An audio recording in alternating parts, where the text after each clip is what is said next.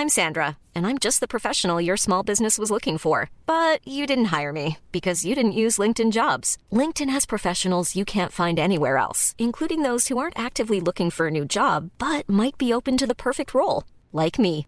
In a given month, over 70% of LinkedIn users don't visit other leading job sites. So if you're not looking on LinkedIn, you'll miss out on great candidates like Sandra. Start hiring professionals like a professional. Post your free job on linkedin.com/people today.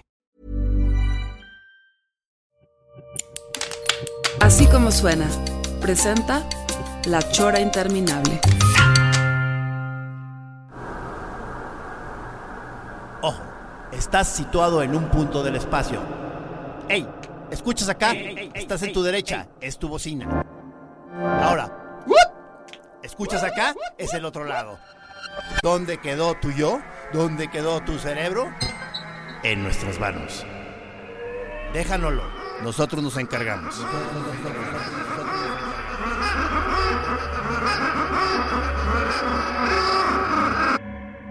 Ojo.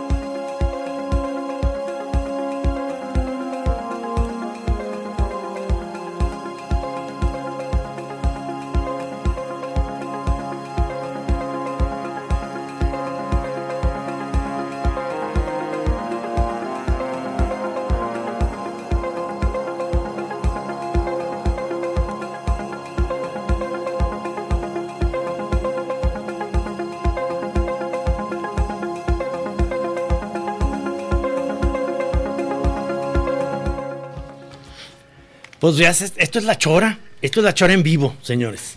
O sea, ¿esto ya? Ya es, ya, ya está siendo. En este momento es, lo es. Eh, eh, tiempo, espacio, lugar. Es eh, Ignacio Jacobo. Es aquí en Belénes, Guadalajara. Es el país México. El planeta es la Tierra. No, pero es que está, está, estamos en el, en el regreso a la cabina después de más de un año, este, cada quien desde su casa haciendo los programas. Es el, es el segundo en cabina. Sí. Este, yo todavía estoy nervioso, emocionado, este, sensación de extrañeza. Sí, y sobre todo que eh, eh, la idea que, que que tuviste y que tuvimos a la hora de que sabíamos que venía este personaje que está en cabina hoy, desde Ciudad de México para acá, dijimos, "Pues, ni modo que, ni modo que, que no lo vamos a aprovechar que está aquí un jueves. Entonces le damos la bienvenida al señor Alejandro Rosas, historiador. Fíjate bien, historiador. ¿Qué más eres? Escritor. Rosas? Escritor, Buen bebedor de whisky. Exacto. torero. Ay, sí, no. Sí, porque te- yo, yo estoy, no sé en cuántos chats tú estés, Trino, con el señor Rosas, pero yo co- coincido en uno que es el de comidas y algo más. ¿Cómo se llama? Este, Ah, sí, claro. eh, eh, co- comidita. ¿o no? Ah, comidita, porque es la comida de hoy. Es- se, se armó así como al limón porque estaban invitados, están invitados eh, Toño Laviaga, eh, Navarrete, que ya, ya se pandeó, Lorenzo. Lorenzo, que dice que va a ir, pero no le creo nada, y eh, por ahí hay alguien más. Pero está muy bien porque cada que, que, eh, se ofrece que, que vengas, ¿verdad? Como que inmediatamente te conectas para ver si se arma pues comida. sí, a ver, claro. Pues, a- a- ahorita que te decía, Gis, no venía yo de aquí, eh, bueno, a la cabina con ustedes desde diciembre del 19. No puede ser. Estábamos presentando, Patán y yo, México, México Bizarro 2. Sí. Oye, y, y ahora ya vi que hay una nueva modalidad del, Mes- del México Bizarro. Van a ser, este, no, no nada más un nuevo número, o ya, o... Mira, ahorita hay dos Méxicos bizarros, el 1 y el 2, y en la pandemia, para aprovechar el Exactamente. tiempo, hicimos pandemia bizarra. Pandemia Bizarra. Ah, es, es que justo era, es lo que quería preguntar. ¿Qué tan rara se puso la pandemia para... Ah, está rarísima, tiene unas cosas maravillosas como este presidente municipal en el norte, me parece que en Sinaloa, donde grabó el grito de la llorona El de, ay, mis hijos. Y en la noche ponían altavoces para que los chavos no salieran eh, de sus casas. Sacándoles un sustazo. Entonces pasaba. No manches. el, ay, mis hijos. Qué bueno está eso, ¿eh? Porque Pues, además, fíjate, Pandemia Bizarra, la idea fue, bueno, desde luego la idea de, de Gabriel Sa- Sandoval, el señor de las tinieblas, Sí. nuestro editor. Le mandamos un saludo. Sí. Sí, es el señor de las tinieblas, definitivamente. Pero bueno, eh, se le ocurrió a él y entonces la idea es que Pandemia Bizarra no nada más son cosas de México, sino del mundo. Por ejemplo, hay una historia buenísima de, de un table dance, me parece que en Oregón. Entonces, eh, el dueño pues no quería desemplear a las, a las chicas, ¿no? Y entonces lo que hizo fue reconvertir su lugar y lo hizo de comida rápida. Entonces, lo curioso es que, por ejemplo, tú pedías comida rápida y te podían llevarla a tu domicilio y te hacían un baile antes de entregártela. No, no, no. qué- O la otra es que la recogías en el lugar y había un tubo afuera y antes de entregártela la chava te hacía un baile. Qué Un bien. éxito, no quebraron, les fue muy bien. Eso es darle la vuelta a las cosas. Está chingoncísimo eso. Pero la verdad es que les ha ido bien con esto de, de- del México bizarro porque, pues, material hay- muchísimo. Todo el tiempo están pasando cosas. Y tú estás muy, además muy activo en Twitter. Pues es que creo que los tiempos se prestan, ¿no? Sí, sí, sí, porque eh, no, no lo sueltas. Y eres también muy buen eh, tuitero, pero aguantas mucho fregadazo que te empiezan a tirar ahí como mal, mala vibra, que, que veo que tú más o menos la libras bien porque no te aceleras. cabrón. No, yo no me clavo, ¿eh? O sea, yo sé que tengo muchos haters, como todo mundo tiene. Si, si no tienes haters en Twitter, no eres nadie. no es más bien los seguidores que tengas.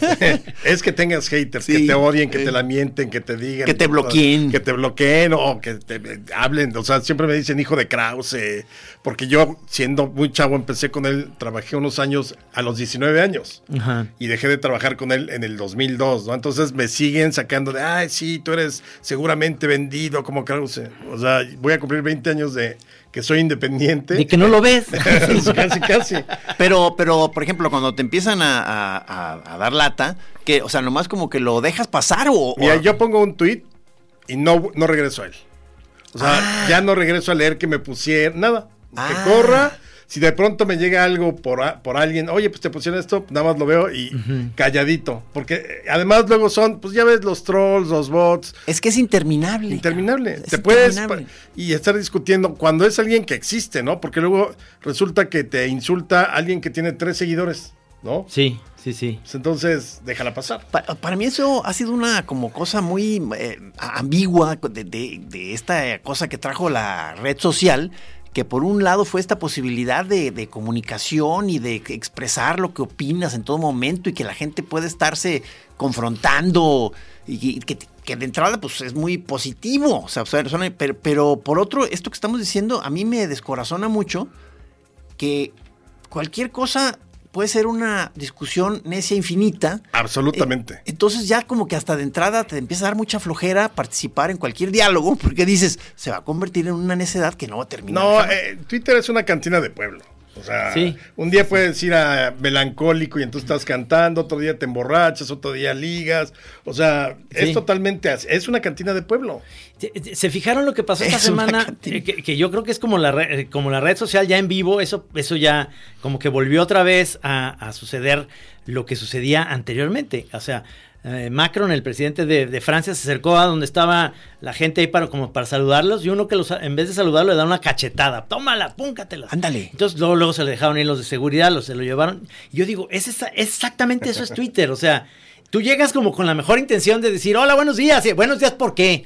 Ah, Exacto. Entonces, pinche fifi, pinche chairo, pinche no sé qué. Ay, Pero exacto, pero a- además yo he visto de pronto, cuando estamos eh, tuiteando con ustedes a, a través de la chora o contigo, Ajá. que de pronto retuiteo tus, los monos y, y demás, o algo que dices del Atlas y siempre hay alguien Sí. que le caiga, ¿no? O sea, Es Y increíble. entonces se mete, además es una, es un, pues, es un diálogo, ¿no? Y de pronto, ah, sí, pero eres un no sé qué sí. idiota, bla, bla. Sí, sí. ¿Qué? O sea, esta no es tu conversación, sigue, sigue de largo, ¿no? Sí, o sea, como si hubiera una especie de misión de que no Igual- se puede ir limpio. Igual lo he visto con la Viega, ¿no? O sea, ya ves que él recomienda de pronto tequilas Sí. o whiskies. y algo que diga, no, ese es para para mujeres, ¿no? El, Ajá. el- est- estos El Don tequila- Julio 70, los cristalinos, sí.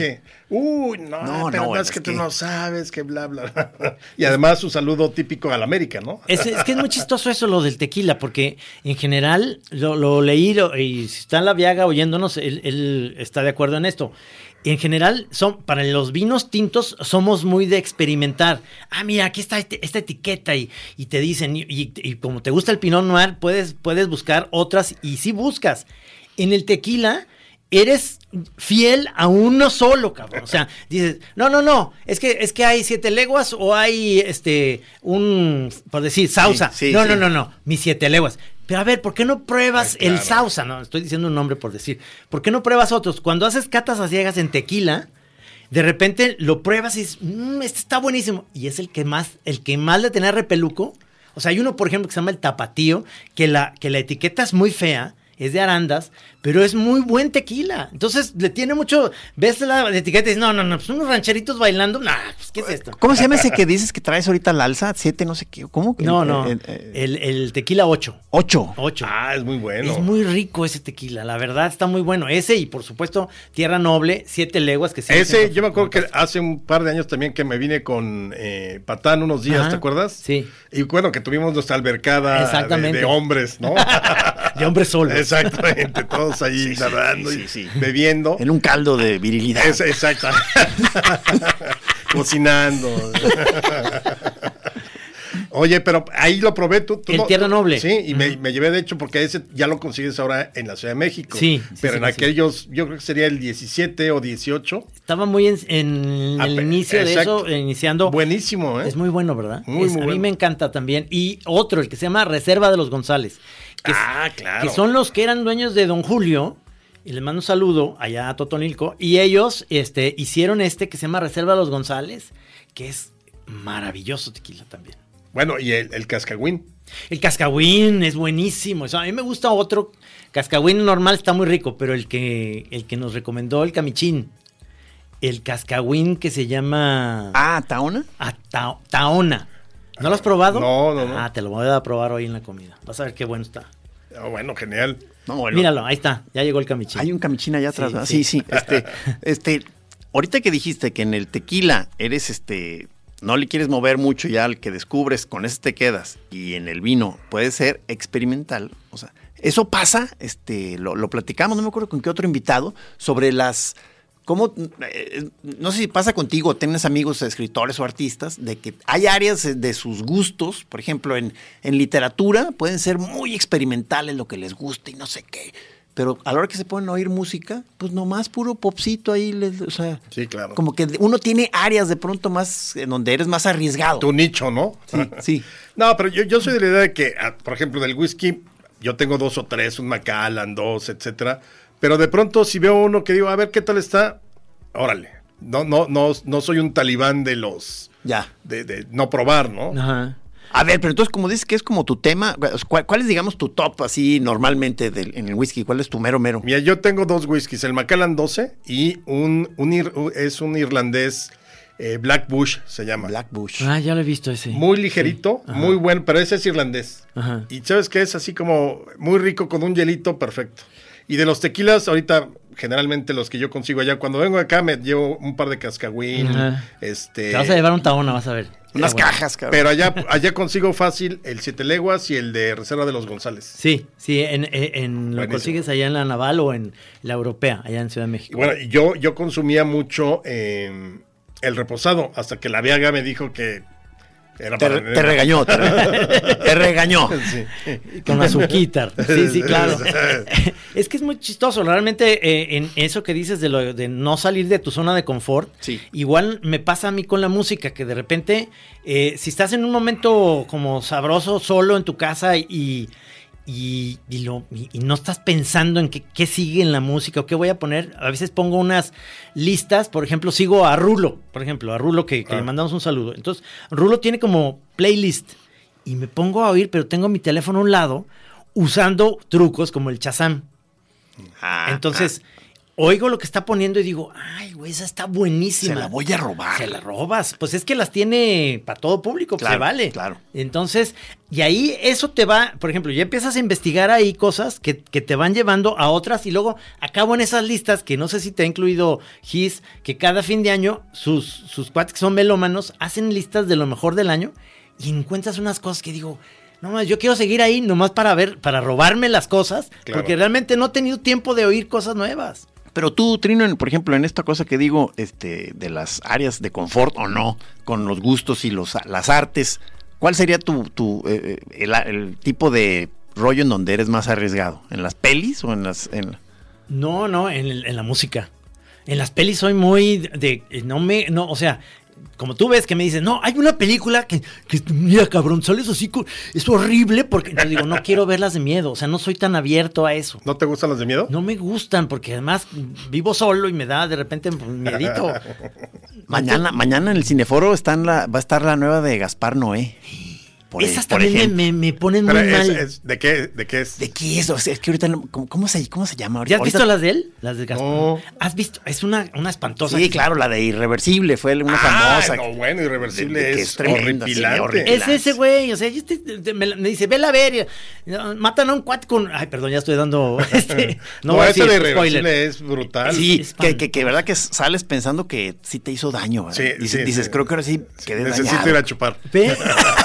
¿Ves que, ves? Este, o sea, está enfermo señor. Entonces, ahí sí, pero sí le sigo mucho la onda. Cuando me enseña cosas de ruiditos de música, sí le sigo la onda porque digo, si hay, si hay arriesgue en ese tipo de cosas que sí, sí me animo. Pero no, en el cine soy más clásico de decir, de repente sigo sapeando porque tengo Sky y por el fútbol. Pero entonces digo, ah, mira, ahí está Jerry Maguire, la voy a ver otra vez. Sí, tú eres puro Star Wars y Ah, Disneylandia. eh, chick flicks. Chick flicks, me encantan. cabrón. Y ahí Sí. con sus, con sus pañuelos desechables al lado. Llorando porque es el güey. You had me a hello. Y Exacto. empieza a chillar. Exacto. Un pañuelo por si lloras y otro por si te das la puñeta. sí, no, ni modo. pues. Programa a las 4 de la tarde, amigos. Bienvenidos a La Chora. Y tú, Rosas, ¿cuál es tu arte donde eres Oye, más este? Como esa versión de, en vez de los soprano, los soporno. Oye, ¿cuál es tu, digamos, este, obviamente estás haciendo, siempre estás haciendo libros y las hilachas. Ahorita, ¿cuál es el proyecto que te trae así como?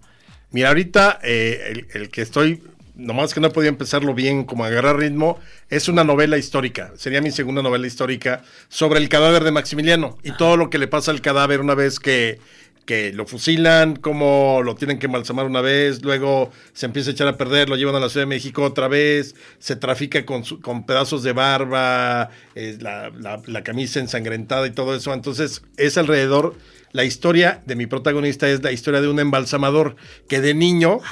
Eh, su papá era sepulturero en uno de los panteones de la Ciudad de, de- México y le gustaba contar las carrozas que llegaban con difuntos en la epidemia de cólera morbus de 1850. Entonces ahí como que le agarra el rollo a la, a la, a la, este, a la medicina o a los cadáveres y se hace embalsamador.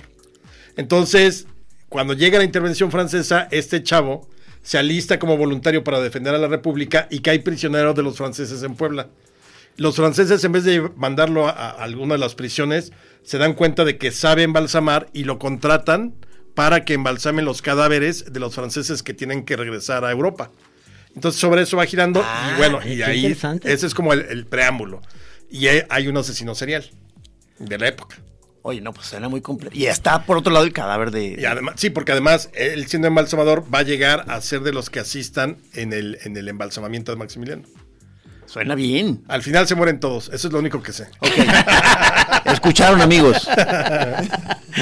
Es que eh, realmente ahí, en este, en, en esta etapa, y hablando otra vez de las redes sociales, y en este periodo de gobierno, también ser historiador es ca- casi casi como un, un peligro porque cualquier cosa que digas puede ser tomado en tu contra porque tienen como una versión de la historia, este que es como la que tiene este el peje, ¿no? De alguna Ah, no, manera tiene sí. una manera de ver la historia y, y tú, y tú, los investigadores de, de historia, pareciera que, que desde entonces, o sea, por eso me choca un poquito esta onda de que seamos neoliberales o seamos Exacto. este progreso, ¿cómo se dice ahorita? Este Cuatro T's. Pues sí, pero, pero, pero no se puede haber, no puede haber como Pues otros claro que sí. o sea, colores son ahí.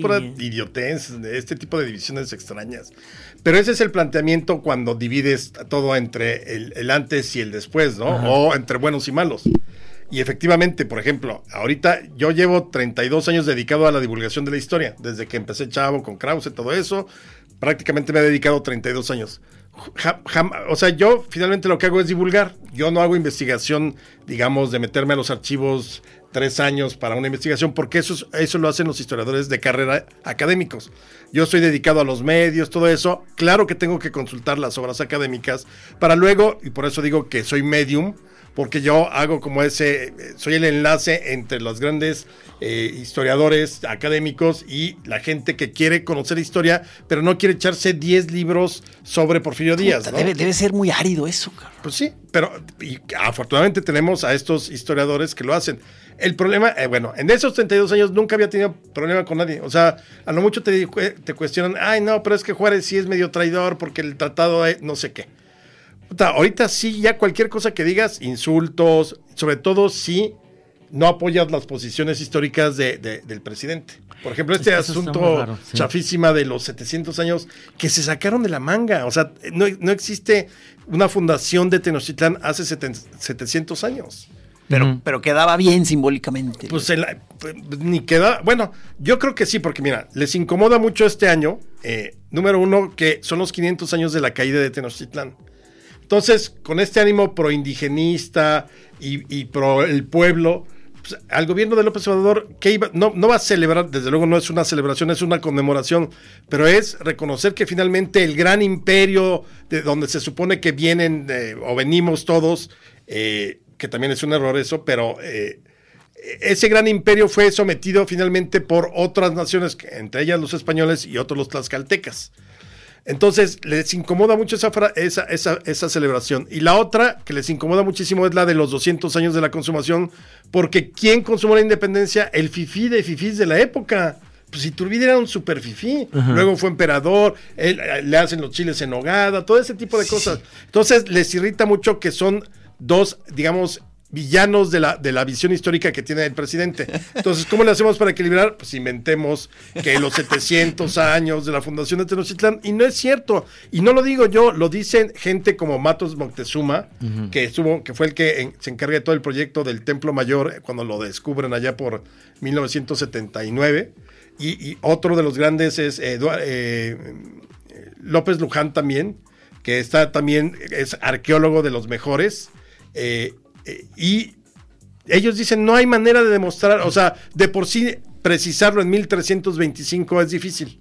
No, no, pues eso, eso te, te quería eh, comentar o, o preguntar. O sea, que no es tremendamente inexacta la, la historia. O sea, el- Sobre todo en esos momentos, o sea, porque no hay un, no hay el acta de la Fundación Bueno, imagínate el acta, un, un- un monolito, ¿no? Ta- ta- ponle aquí que es eh, 13 de abril de 1500, 1325, fundamos Tenochtitlán. Todo eso eh, lo infieren los historiadores y los arqueólogos a partir de las inscripciones, a partir de los códices, a partir de la, memoria colectiva, ¿no? Pero realmente no hay un documento. Ahora, a partir de los elementos que tienes, todos coinciden en que la fecha más probable es 1325 o algunos años después, pero no 1321. Entonces, claro, a ver, la historia al final no, no es una cosa, eh, de, no son verdades absolutas, son interpretaciones. sí, sí, o sea, me imagino, o sea, pero dame, a mí me da hasta vértigo, porque yo digo, si el, eh, sobre el sexenio pasado ya hay discusión, interpretación, yo, yo digo, ¿cómo, ¿cómo estuvo la escena entre Cortés y, lo, y- o sea, dices, no, bueno, o sea, No, pues es que, por eso, entonces, ¿qué hace el historiador? Junta todas las piezas posibles, las estudia y las interpreta, ¿no?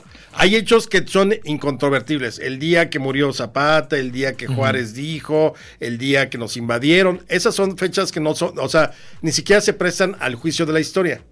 Pero los porqués y los cómo, ahí puedes interpretar lo que quieras. Sí, sí, o cómo se desarrolló esa escena, ¿verdad? En Sí, sí. particular, debe, debe- o sea, y, y me encanta cuando ya como que te describen este ahí un dime y direte entre Por ejemplo, Cuauhtémoc y el, el agüehuete donde la, la noche triste, que se quemó, que pasabas ahí en Ciudad de México. Yo me acuerdo todavía haberlo ¿Y visto, todavía está? pero está quemado, ¿no? Sí, sí, ya muer- más muerto que nada. Más muerto que nada, pero ahí estaba. Entonces, ¿qué tanto? Esa es una leyenda que dijeron, ese agüehuete está muy bonito y ahí lloró No, o Exacto. sea, Es que está buena la sí, historia. está buena. No, y seguramente Son- por son ahí, cuentos. por ahí lloró porque no era el único agüehuete que había ahí. O sea, era un lugar donde había agüehuetes, pero vete a saber. Porque además en ese momento no estás pensando, ah, quizá Cortés vaya a pasar a la historia. Güey, ponle aquí ahorita una, una cadenita, porque seguramente en 500 años nos lo agradecerán, ¿no? Pues no. Que sea, quede claro, es este. pero fíjate, este agüehuete. Creo que el mejor ejemplo de cómo se la interpretación de la historia es cuando ustedes hacen los doblajes, por ejemplo, en el, el viaje al fondo del mar. Ustedes se inventan lo que quieran cuando están doblando, Ajá, ¿no? Una cosa puede ser la historia que realmente vimos en la tele y otra es lo que ustedes dicen. Así es la historia. O sea, eh, al final, por ejemplo, a ver, ¿tú, ¿tú crees que Marina la Malinche, mal llamada Malinche, porque Malinche es el término con que se referían al extranjero? Entonces, Cortés era Malinche. Y entonces, por eso le ponen a ella también Malinche. Digamos, cuando- el extranjero era Malinche. Malinche es Cortés. Pero a ella le ponen la Malinche. Pero bueno, Por carreta. exacto. Pero imagínate, es un teléfono descompuesto, onda, lo- lo- los doblajes de, de viaje al fondo del mar. ¿Por qué? A ver, Marina, le dice Cortés, dile a Moctezuma que mira, nosotros tenemos un Dios, pero a la vez son tres, Dios Padre, Dios Hijo, Dios Espíritu Santo, y nosotros no tenemos sacrificios, sino lo que hace es que en- eh, hay un milagro que se llama la transubstanciación, que en el momento en que se consagra el pan sin levadura, eh, el, el cue- el- el pan se convierte en el cuerpo y el vino en la sangre. ¿Tú crees que Marina Le dijo, Ah, le dijo, no, es es más, ¿sabes qué? Dile a Moctezuma que me invite a comer y ahí le explico bien. Ándale, empezó el- No, el plan. seguramente Marina de hecho, Moctezuma, su dios está más cabrón. O sea, mejor sométete. No le Marina no iba a tener nunca el contexto para tratar de explicar cualquier cosa de los españoles. Claro. Entonces yo sí creo que es un, te- un teléfono descompuesto la historia en muchos pero sentidos. macro, ¿verdad? O sea, y sí. nosotros lo que hacemos que es tratar de interpretar lo más eh, honestamente de acuerdo a, la- a las fuentes que tienes. Pero nunca vas a tener el 100% de lo que sucedió. Yo le pongo siempre un, un ejemplo a, a mis alumnos cuando daba clase o en las conferencias. Uno no puede reconstruir su vida día por día desde que tienes eh, uso de razón. No, O sea, no, exacto. ¿Qué te marcan? 5, 10, 20, gr- 30 grandes acontecimientos en tu vida. E incluso, por ejemplo, yo les aseguro que si ahorita hiciéramos un ejercicio de aquel día que venimos en diciembre durante la, la feria del libro, aquí cada quien tendría un, un recuerdo diferente. Qué lo miedo, único, qué lo miedo, único que cabrón. sabemos es que estábamos aquí los cuatro, ¿no? Sí. Sí, cabrón. Ya de ahí- A eso llegamos, a eso Ya llegamos. de ahí, lo, muy te básico. no, pues es que yo me acuerdo que tú te veías un poco triste. No, pues ya Claro fue el no. día más feliz de mi vida.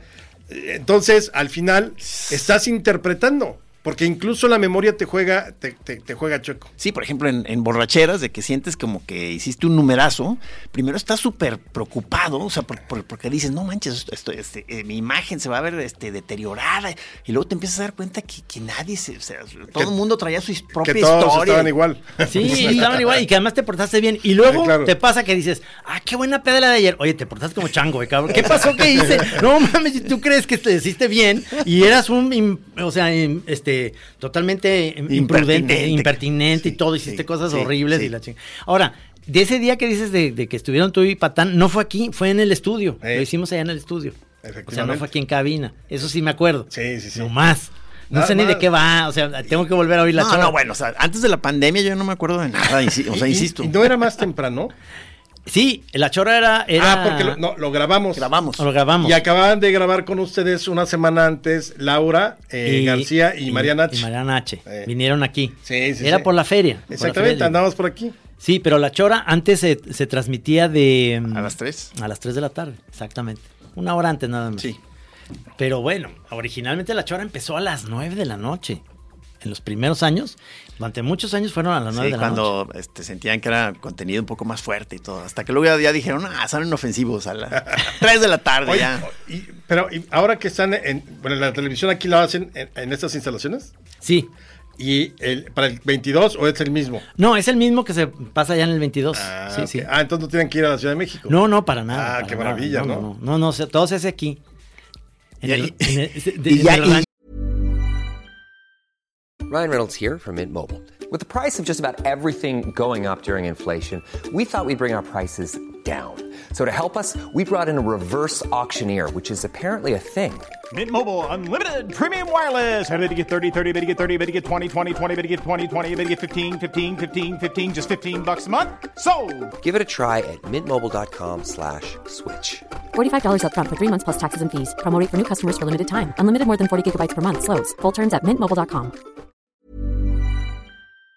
Ya ni a la cabina queríamos regresar, ¿verdad? Ya estamos cerca del corte y regresamos ahorita eh, aquí con ah, eh, el señor Rosas, Alejandro Rosas, historiador y gran, gran amigo. Y eso que dice, una camiseta que diga, ese es invento de él.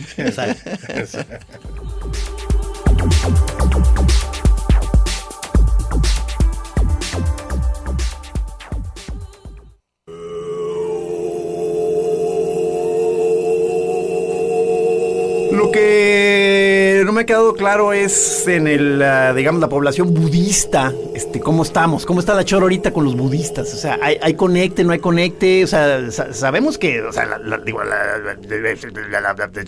la- chora es mística.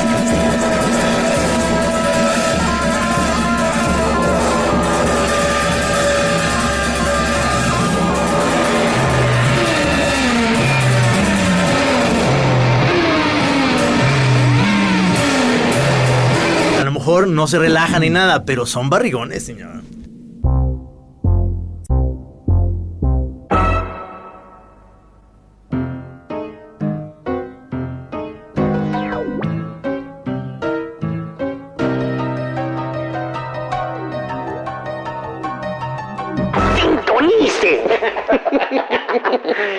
La chora interminable.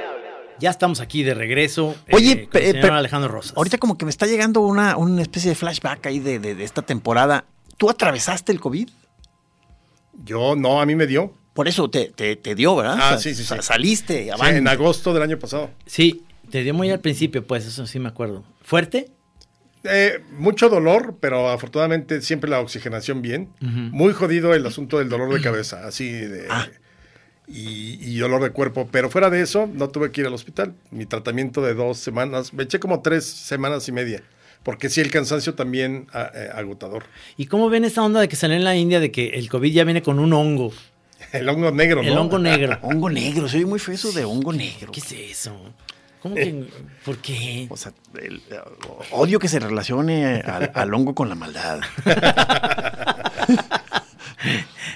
Históricamente habrá, habrá este, algunos de los grandes, ya sea Miguel Hidalgo, este, Morelos, algo que se, se han metido peyote, hongos o algo así, no, ¿verdad? No hay, no hay como registro de que eran ¿Sabes quién sí se metía? Maximiliano, y se sabe. O sea, Ajá. opio. opio. Sí, sí, sí. ah, sí. Pero dicen, bueno, evidentemente siempre te va a decir, es, era para cuestiones medicinales, ¿no? Pero sí se metía opio. Eh, Lo traían de. Europa eso, ¿no? Sí, sí, Sí, sí. claro. Pero no. De Asia, que- ¿no? que-. Bueno, mucha marihuana en la revolución. Ajá. Ahí sí a- a- está muy documentado como el asunto de, eh, so- sobre todo los combatientes, ¿no? Antes de una batalla o algo, eh, sí, sí fumaban pues, la cucaracha. Sí. Claro. De, de ahí viene, ¿no? También la idea de... Pero yo no me imagino pachecos te, que querer matar a alguien, más bien es como que... Yo creo que para relajarte, ¿no? Sí, pues sí. Pero pues te relajabas tú, tú mucho, yo pienso. Sí, pues, digo, es un clásico entre soldados, ¿no? También. Eh, Sí, eso decía mi abuelita. No vayan a- nunca vayan a probar la marihuana porque eso nomás es, es de los sardos, decía. No, bueno, ¿te acuerdas esa- esas Ah, ¿sí? escenas, esas escenas de, de Apocalipsis ahora? Porque era hasta ácido, Ah, claro. ¿no? Sí. Que dices, bueno, ¿cómo se les ocurre? O sea, meter- o sea, el, el- o sea, el horror. Sí, sí, sí, sí. O sea, me voy a meter un ácido para matar en Vietcong este, a Exacto. vietnamitas y no mames. No, bueno. No, in- increíble, porque ahorita me acordé también de Pelotón. Hay una escena ahí con este, es William Dafoe. William este, sí. Dafoe bailando y después de que ya se metieron marihuana o hashish o alguna cosa que haya sido así, ¿no? Ajá. Que son como los buenos contra los malos, que es Tom Berenguer Sí. y los otros, sí. Sí, sí, cierto, sí, cierto. Charlie Sheen, ¿verdad? Ese es en pelotón. Sí, pero súper chiquitito. Chavito, sí, sí, sí. Bueno, ahí también este Johnny Depp. Exacto. Muy, Johnny muy Depp. chapo, Sí. muy chavo. Este, luego este artista negro muy bueno que tiene el ojo como Cheche. Ah, sí, Eh, sí, sí. ¿Forrest? Sí, for, eh, Forrest Exactamente, Whitaker. también muy joven. Ajá. Sí, sí, sí. Sí, sí, ese, ese, ese, ese actor, parece, me dicen que, que luego es difícil trabajar con él, con Forrest Whitaker, que parece que es bastante mamerto. ¿A poco? Sí, Él es el de Ghost Dog, ¿verdad? Sí, me encanta Sí, esa película es de, muy buena. de- Es de Jarmusch. Jarmusch. Ah, Jarmusch lo vimos en, en Ciudad de México, en un hotel ahí en la Cuauhtémoc. Este. ¿Tú estabas esa vez o nomás lo vi yo? ¿Te No, acuerdas? no me Este, acuerdo, no me estaba ahí como con un traje de lino, así como grandote, pelo blanco, así, sentado echándose su café. No te No, acercaste a sacarle plática, ya eh, aprendiste que no hay que hacer eso. No, no, ¿para qué? ¿Por qué? Porque soy muy malo para eso. O sea, no conozcas a tus ídolos. Porque luego me pasó con Adam West, el de Batman, No. que me mandó a la chingada. Entonces ¿sí? dije, ah, no, yo nunca más. Porque. ¿Cómo sí. estuvo esa vez? Es que fue en, la- en la- una Comic Con de estas, de, pero de las muy al principio, ahí en Ciudad de México, de- es más, de la, antes de la mole. Y este lo, lo invitaron, pero el que, por ejemplo, el que se portó a toda madre fue Will Eisner, ¿no? El de la, el, que ese es un chingón. Ah. y hasta nos regaló dibujos, cabrón. No, no, pues a eso te pasó a ti, que, o sea, yo no Ah, estaba ahí. Tú no estabas ahí, pero ese güey, poca madre. Y entonces dije, ah, pues Adam West. Entonces cuando entré con una cámara a ver si, porque no era de celulares, era una cámara. Podía tomar una foto, me dijo, I don't want to talk with anybody, please leave the room, leave me alone. Entonces, ah, Ay, qué pinche mamila. man, man, vas a verlo con Robin. Oye, pero ¿qué, qué? Para eso es la, la convención. Sí, pero él ya estaba como cansado. Harto, y- harto. Sí, de, de, de toda la, la banda, y entonces ya estaba como cansado y, y ya estaba rucón, ¿no? Entonces ya se ponen más necios. Me yo. imagino. O sea, además que siempre seas el Batman pues, cómico, ¿no? Sí, sí, sí. Es que luego pasa, de, repente, eh, por ejemplo, decía Martin Short, decía que, que él cuando empezó a ser actor, como por ahí de los 19 años, este, en, una de, de de- los premios que le iban a dar un premio por una película, vio que en otra mesa estaba Al Pacino, entonces dijo, ay, quiero ir a decir, entonces le fue a decir, señor Pacino, usted es una, o sea, para mí es este, una experiencia in- inolvidable conocerlo porque me ha inspirado y la- Ah, sí, muy bien. Oye, hace rato pedí una carne, que este, a término medio, pero Te encargo, ¿no? Sí, te encargo. ¿Qué pedo? Dice, no, y creyó que yo era un mesero. Entonces dice, que dice, no, sí, señor Al Pacino, ahorita se la, se la encargó, dice, ya le dio pena. Pero este, es, es eso que dices, conoces a tus ídolos y a lo mejor es un mal momento, cabrón. Entonces, Sí, claro. Sí, no, mejor ni te acerques. Yo estoy de acuerdo. Ah, Es que además los, los megastars, este, debe ser agotador, ¿no? O sea, Sí, este, claro. hileras de, de, de- de Yo reporteros. por eso siempre tengo buena actitud, ¿eh? Bien, bien, has manejado bien la fama. Siempre, siempre, sí. sí. Quieren foto, foto. Suavecito. oye, eh, ¿tienes tema del programa, el programa que haces con Benito Taibo? Sí, los, el, refu- el refugio de los conspiradores, que Sí. estamos ahí con Francisco Martín Morelo. ¿Ese de qué trata? ¿De qué Moreno. trata? Moreno. Ajá. eh. Es una charla, una mesa que hacemos cuatro, Isabel Revuelta, que es historiadora, y Benito y yo. Y entonces agar- agarramos un tema de historia, un personaje, un hecho histórico, algún acontecimiento, y sobre eso discutimos durante media hora. Es bastante divertido. Ah, qué chido. Porque son muy buleables los viejitos de los mopeds, eh, o sea, Fra- Paco y, y Benito. Ese, ese, ese meme lo ponen mucho, ese de los, de los Es, viejitos de los es que mopeds. eran buenísimos, o sea, Sí. la, la amargura de ellos era genial, era lo mejor de los mopeds. Sí, es que eso es lo que tiene ese, ese programa. A mí me encantaba eh, precisamente el show de los Muppets porque era precisamente eso. Era el que invitaban, se lo bulleaban, le hacían todo lo que no quería hacer, Claro. lo hacían. Y entonces, este, me acuerdo John Cleese que no quería hacer el City Walk, entonces lo, lo ponían a hacer eso y la chinga. Todo lo que odiaban hacer, este, e- e- era fantástico. Pero no, buenísimos los viejitos. ¿eh? Bueno, no, no están tan viejitos Paco y, y- y Benito, pero nos divertimos mucho porque también, o sea, podemos hablar lo que queramos, este, luego nos estamos peleando uno al otro y luego, como es, es más a la izquierda Benito siempre, entonces, no, güey, pues eso no, eso es, a ver, y él siempre, no, pero es que la patria, digo, güey, eres un romántico perdido, o sea, nadie, quien- nadie cree en la patria, no existen los héroes. Oye, no, no bajes el avión así. A mí me cae muy bien Benito, es una- Benito buen hombre, como le decimos, porque además tú dices que son dos viejitos y es creo que un año más chico que yo. O sea, entre tú y yo está Benito. Yo nomás tengo el recuerdo muy vago de Benito como un gourmet. O sea que. Sí. Ah, también, eh, ha hecho programas de, de, de cocina. Ah, me eh, imagino. también. Sí, sí. Es de los que como tú, que, este, que dejó el alcohol, pero ese sí ya no regresó, ya no va a regresar. Al, al- Pero años. ¿eh? A- Años, sí. Y es increíble. O sea, no, no bebe absolutamente. No. ¿Qué tan común será mi caso de que yo, yo este, regresé después de casi 10 años de, de abstinencia? Este, se me hace un logro impresionante. Es como, el re- es como el reencuentro de Timbiriche. No. Digo, no, me, no quiero adelantar este, triunfos porque puede haber una caída tremenda, ¿verdad? No, no, no. Ahí estamos, trabajando. Siempre hay que decir, ahí estamos, dándole duro, chingándole. No, hombre, pues es que es la, la vida de eso se, se trata de, de pasarla bien. Yo creo que tienes, eh, en ese sentido, eso es lo que me gusta mucho de los proyectos en los que estás, que pues está todo el mundo de, diferente manera de pensar, de diferente forma de ver la política y el rollo, y, es- y, y uno termina, pues yo lo veo también como Gis y yo, que, que realmente somos muy cuates de tantos de los moneros que, que son ahorita los que les dicen derechairos o dere- dere- derechos y como de los de izquierda, y uno está en medio de todo eso, Sí, diciendo, claro. pero es que la vida no nos va a dividir alguien que nomás va a estar seis años aquí y que luego después va a venir otro y, y- y quién sabe cómo va a ser, otra prefe- de Yo es preferencia. lo que digo, o sea, realmente le apuestan tanto a un partido o a un hombre, el que sea, y no me refiero ahorita, sino en general, como si fueran eternos, ¿no? Sí. Y en cambio, como dices, al rato se van o al rato van a estar chupando en una cantina los que se odiaban y ya, ya dejaste enardecida a la gente contra Sí, sí, misma, a los amigos. No, a ver, ellos se van a, como dices, se van a ir. O sea, son finitos, se van a ir de los, de los puestos políticos y uno va a seguir lidiando con tu gremio, con, o sea, vas a tener que seguir conviviendo con la gente que quizá, con la que te mentaste la madre por una causa que, que claro que hay que defender causas y principios y todo muy bien, Sí. pero, a ver, no te puedes casar con esas ideas, no, no son matrimonios, o sea, tiene que ser, tiene uno que ser lo suficientemente crítico, ¿no? Pero digo, no sé si a ti ya te sucedió a tu alrededor, pero sí, muchas amistades, incluso familias, ya quedaron fracturadas Sí. por sí. estas diferencias. Sí, sí, sí.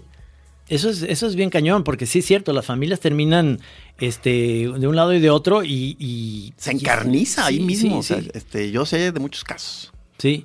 Entonces, este, yo, yo sí, por eso veo que los proyectos en los que está y todo eso, pues, este, está muy bien que, que la vida siga por delante, aunque esté alguien como Martín Moreno, que lo odian mucho los de la izquierda, y a Benito es difícil que lo odie nadie, porque Sí, es, no, es- no, no. es un pan de Dios y demás. Pero, por ejemplo, a Paco Ignacio sí, sí les cae mal a otros, y a mí me caen bien todos, ¿me entiendes? Entonces dicen, Claro. ay, ustedes son los más neutros y, y son bien cebos, porque no, no, Sí, no, la- pero qué difícil nuestro papel, ¿verdad? Se- ser aves de veras que cruzan el pantano. Calladitos para que nadie se dé cuenta. dónde- Él sabe para que su plumaje no se ensucie. No, pues es que... es Muy que- difícil. Oigan, ¿y si les pagaron aquel premio de hace como tres años? Sí, sí, tarde, Finalmente tarde, sí. pero sin sueño, sí. Ahora lo dividieron. Yo digo, bueno, pues le hubieran dado el premio a, a Gis y luego el año que- siguiente a mí para que no lo dividieran o que nos dieran a cada quien el premio El como monto, él. claro. Sí, no, no, sé pues por qué. Es como si, como si este, este y yo fuéramos que, que Camila y Rafael. que- no, man. Sí, entonces ya como que libraron, dijeron, ya, con estos dos se los repartimos y luego ya Pimpinela- pasamos a otro asunto. Pimpinela. Es que eso es, es, es muy chistoso. Pero bueno, obviamente esto eh, sigue adelante. ¿Te acuerdas que había un proyecto que eso ya, ya debe haber pasado? Que la Ciudad de México cumple... Ahora 500 años también. 500 años. Y había un proyecto que íbamos a hacer, ¿te acuerdas? Hasta de animaciones y la... Pero pues ya no pasó nada por la pandemia. Sí, ahí se lo llevó. Ahí sí, lo que la pandemia se llevó, ¿no? Sí, qué Muchísimo. cantidad de proyectos, va. Sí, pero ¿sabes qué? Volver a, a la a cabina como ahorita con ustedes, hijo, es una maravilla. Porque yo ya estoy hasta el Cepillo del Zoom. del Zoom, sí. Sí. Oye, pero ¿qué tal la cantidad de, conferencias virtuales que tiene uno? Incluso ya, ya muchas que nomás por nomás, casi casi, ¿verdad? Sí, ah, sí. pues sí, nos vemos al rato en el Zoom. Dices, oye, no, espérate, no tengo que hacer Zooms todo el tiempo. Oye, como fíjate, la pandemia bizarra empieza con eh, dos reflexiones. Una mía sobre lo que fue hasta donde... ten- el libro lo terminamos por ahí por octubre, casi noviembre, porque Gabriel lo quería sacar rápido. Decía, pues ahorita todavía es como buen tiempo, ¿no? Y le fue muy bien, le ha ido muy bien al libro. Llevamos como 15 mil ejemplares o 20 mil. Pero lo chistoso es que cada quien hace un... eh, Julio hace una... Su introducción, yo hago la mía, y cuento mi primer Zoom con ellos. Entonces, Gabriel nos convoca, oiga, vamos a tener un Zoom para platicar algunos proyectos, a ver qué onda. Entonces yo dije, güey, va a ser noche de machos. Obviamente cada quien desde su casa sacamos los tequilas, las botanas, igual pides unas salitas, no sé, ¿no? Todo, todo macho. Nos unimos y entonces ya de pronto estamos los tres en pantalla y Patán, yo acabo de hornear un panqué de plátano. Y Gabriel, ah, no, yo hice uno de naranja y estoy pensando hacer una gelatina de frutos rojos. Órale. Y le dije, güeyes, no manchen. O sea, ya les brotó su lado femenino a todo lo que no jalen. Tú con unos chetos y una Pues Pepsi. sí, claro, y así rascándome, ¿no? En pelotas, este. Y ellos ahí, así, todos modositos. Entonces dije, la próxima vez me van a enseñar a, a doblar ropa o a ver qué. Muy bien, esos muchachos eh, me, me están cayendo muy bien. Es que lo que pasa es que, que tanto eh, Patán como, como este Gabriel, pues viven solos. Bueno, tú también, ¿no? Yo también. Pero tienes a tus hijos en tu casa. Ah, Eh. bueno, también Julio. Los tengo cada 15 días. Ah, bueno, está muy bien. Digo, yo, mira, yo también empecé en la pandemia pensando, bueno, voy a tratar de, quizá, me gusta cocinar, pero, pero un minuto. No soy alguien que se dedique. Los dos les gusta mucho a, a Julio y a, y a Gabriel. Pero entonces de pronto me dije, ese no soy yo. O sea, yo soy el que va a pedir Uber 17 veces o Adid y todo eso y voy a chupar hasta donde alcance. Y ya, ya después de que me enfermé, vino el proyecto, entonces ya como que agarré otra vez el ritmo. Pero sí, yo tuve como dos meses o tres totalmente así de, de echándola y nada de preocuparme. Lo único que odiaba era hacer la maldita cocina todos los días. Pero nada de, voy a experimentar, no, no tomé talleres de nada, no quise aprender. eh, No aprendiste, afgano, no, nada, ah, nada. no aprendiste Dice, nada. Nada, nada. Y, y bebí mucho whisky, bebí mucho tequila. ¿Llegaste a hacer tus compras de pánico? De- sí, claro. claro. Si algo no faltaba en la casa, era siempre el- el vino. Con las elecciones en Ciudad de México, ¿había ley seca? Sí, ese es otro idiota. Aquí no hubo ley seca, fíjate. Pues aquí están, son más progres. O sea, e- es una tontería, ¿no? Es Pues una sí, sí, tontería. porque lo que, ¿qué tienen miedo? ¿De que llegues pedo a votar o qué? Pues yo no sé. Es como tutelarte, es como decirte, a ver, chiquito, Sí. eh, tú no sabes lo que Pero te bebes conviene. más, con la ley seca, bebes más que si no la hubiera, ¿no? Porque Sí. te vas y Además, te eh, surtes. A ver, pero es absurdo porque no, no, no, no bebes en la banqueta, ¿no? Sí. O sea, generalmente bebes en una comida en la casa con tus amigos. Bueno, y más con la pandemia, pues ¿cómo? Eso. Y luego, número dos, en los restaurantes sí se podía. Entonces tú podías agarrar la mega borrachera en el restaurante. Y de todas maneras, ¿cuál es el meollo del asunto de la ley seca? A mí me parece ese tipo de cosas. Sí, como que ellos ya traen una imagen de que va a ser una, una especie de multitudes de borrachos. Por eso, Veras, por eso. Morena perdió la mitad de la Ciudad de México. Pues to- todo el mundo estaba enojado. ¿Cómo nos ponen ley seca? Sí, sí, sí, sí. Fíjate, es- la mitad era borracha y la otra mitad no. Exacto.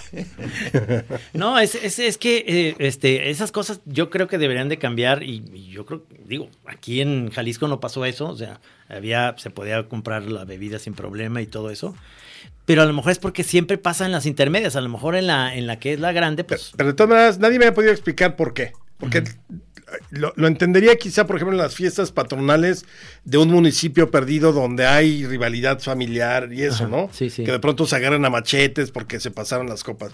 Pero ya se- son- estas son ciudades, o sea, ya son centros urbanos que, claro, si puedes agarrar el pedo y lo que sea y, y madrearte con alguien. Pero en unas elecciones, o sea, ¿realmente crees que en unas elecciones vas a, a- a- a alterar el orden porque vas a llegar bebido o, o vas a salir a las calles a decir viva tal partido borracho? O sea, tendrías que estar... Se, va- se van a emborrachar y van a formar pandillas y van a salir a la calle. Oye, este, eso me, acor- me, me- me estoy acordando de que como era la celebración de lo que íbamos a hacer el proyecto, que tenías como una idea muy padre, que era que ibas a investigar o estabas ya investigando muchas cosas de la primera vez que, por ejemplo, llegó un coche Ford a la Ciudad de México y, y, este, era investigar. Y en el país, por ejemplo, había una muy padre, que- no, no me acuerdo si te la mandé para un demo. Me eh, enseñaste varias, sí. eh, el de la elefanta, la primera vez que se conoce a un elefante vivo en, en México fue en 1800, en la Nueva España. Ajá. Lo, lo trajeron de Asia y, ten- y lo acompañaba una perrita faldera y ese era el show. Entonces, la Ah, perrita- era de circo. Era un, era un cuate que lo había comprado, no era, no era propiamente de circo, pero pues tenían su acto y entonces ya la gente pagaba por ver al elefanta, cómo comía bizcochos, cómo se embriagaba porque le pasaban una botella de vino y se la tomaba. Se la tomaba. Pero era la primera vez que se conocía, por ejemplo, ese tipo de cosas Sí, sí. aquí en México. Todavía no creo que existiera el concepto circo, ¿no? Pues en ese tiempo. Yo creo que sí. No, sí. ¿Sí? sí, sí. Barnum, ¿o ¿cómo se llamaba este? Ese es de, de finales del siglo eh, XIX. Pero ya a principio sí hay ahí varios eventos circenses, pero el circo no era como el moderno, ¿no? Ajá. Por ejemplo, no existía el payaso. No. El circo era el trapecista, este, eh, el, el hombre fuerte, ese tipo de cosas. Y durante mucho tiempo que también, esas son historias que hay que contar luego porque, pues ya ahorita con la corrección política no, pero los circos de, de- de- lo que se llamaban freaks. Sí, ¿no? freaks, los sí. freaks. Que era increíble, Los o sea, y era terrible. Por ahí estaba la mujer barbuda, realmente barbuda.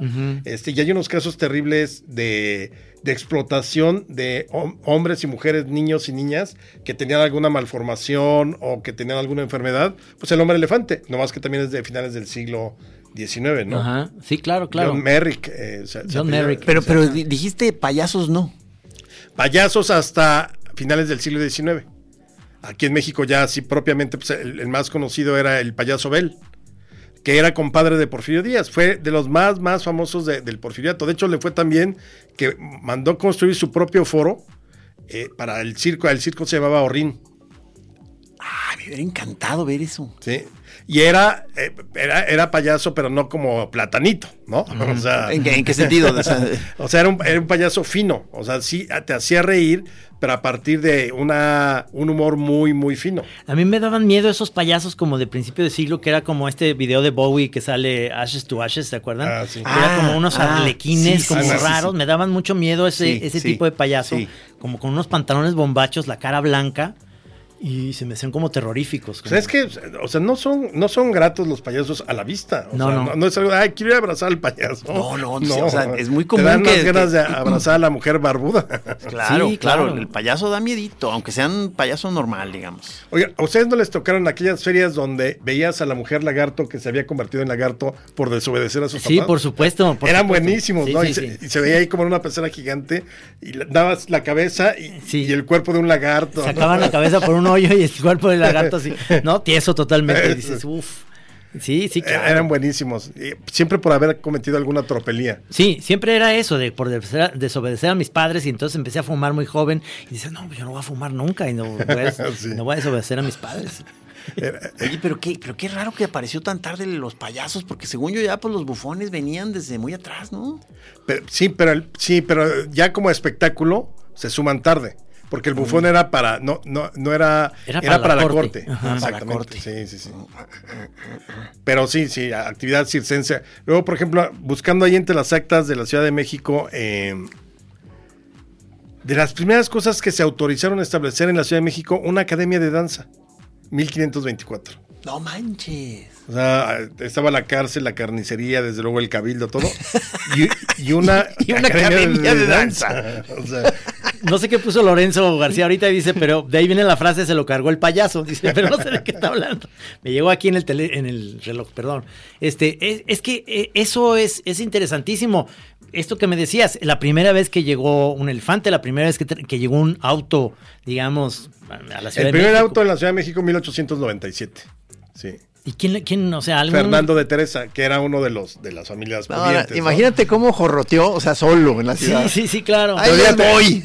¿Por qué llegaste tan tarde? Había mucho tráfico. No mames. Pero, bueno, pero podría tener el pretexto, me encontré una carreta con caballos. ah, claro. Entonces, por ejemplo, los primeros reglamentos decían, si usted se va a acercar eh, eh, a un, eh, digamos, una carreta con, con animales, manténgase alejado detrás de él para no asustarlos.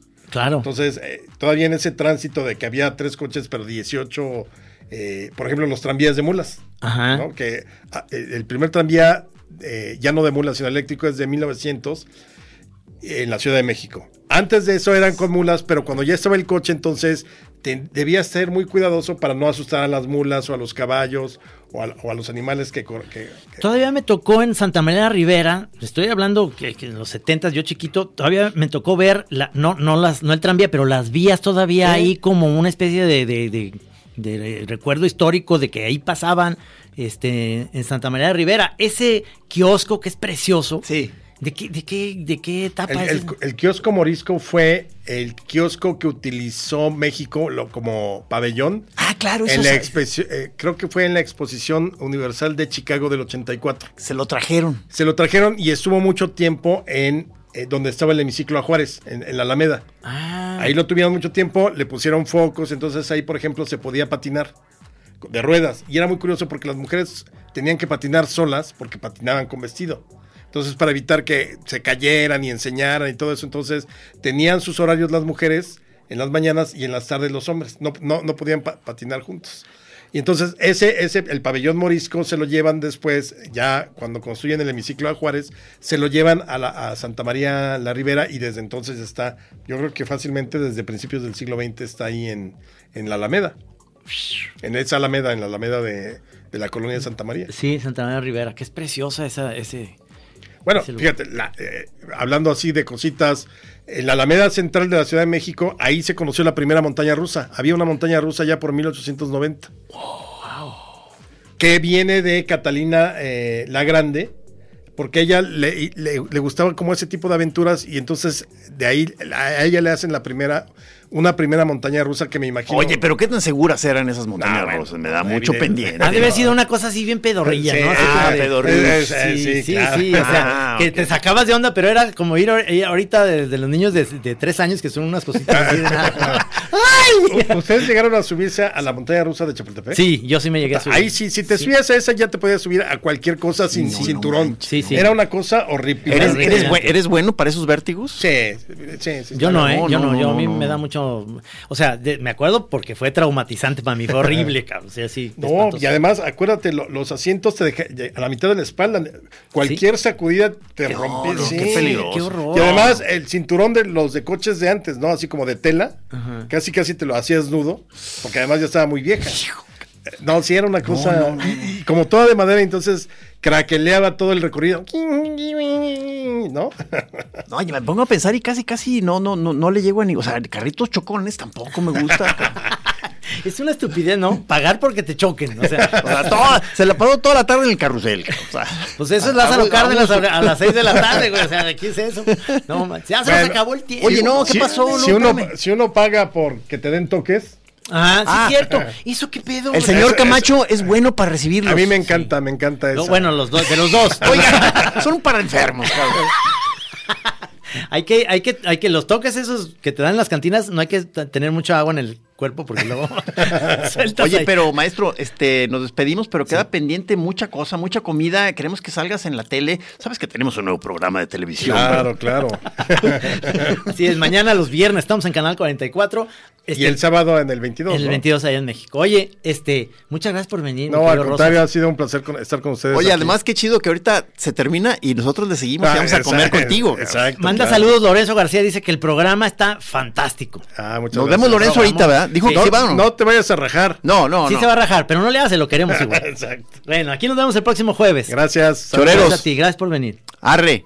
¿Machín?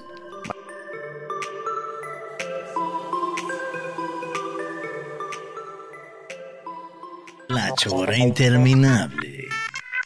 Aquí en Así Como Suena, La Chora Interminable. Es una producción de Radio Universidad de Guadalajara. A huevo, señores. Hi, I'm Daniel, founder of Pretty Litter. Cats and cat owners deserve better than any old fashioned litter. That's why I teamed up with scientists and veterinarians to create Pretty Litter. Its innovative crystal formula has superior odor control and weighs up to 80% less than clay litter. Pretty Litter even monitors health by changing colors to help detect early signs of potential illness. It's the world's smartest kitty litter. Go to prettylitter.com and use code ACAST for 20% off your first order and a free cat toy. Terms and conditions apply. See site for details.